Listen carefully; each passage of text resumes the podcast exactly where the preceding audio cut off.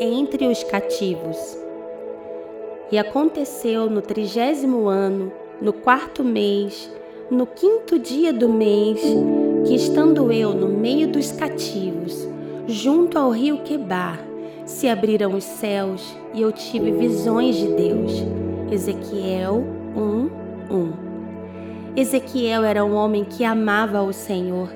Ele foi escolhido por Deus como um profeta, como aquele que traria a verdade do Abba a uma nação completamente rebelde. O amor do Pai era tão grande pelo seu povo que, mesmo em meio às suas rebeliões e iniquidades, um profeta foi levantado para ser sua voz. Ezequiel estava entre os cativos fisicamente, mas seu coração vivia a liberdade do reino. Seu coração queimava pelo Deus de Israel. Seus olhos não estavam limitados à sua estação natural, porque ele andava às margens do rio Quebar. Quebar significa abundância, aquilo que vai além, que supera o limite.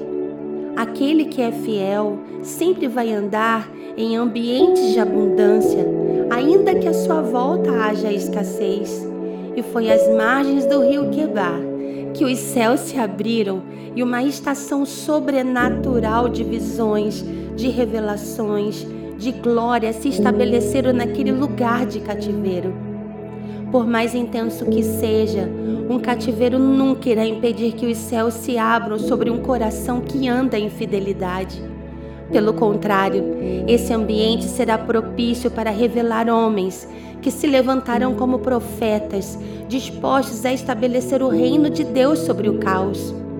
Por isso, ainda que você esteja habitando entre os cativos de coração, parentela, amigos, vizinhos, permaneça junto ao rio Quebar.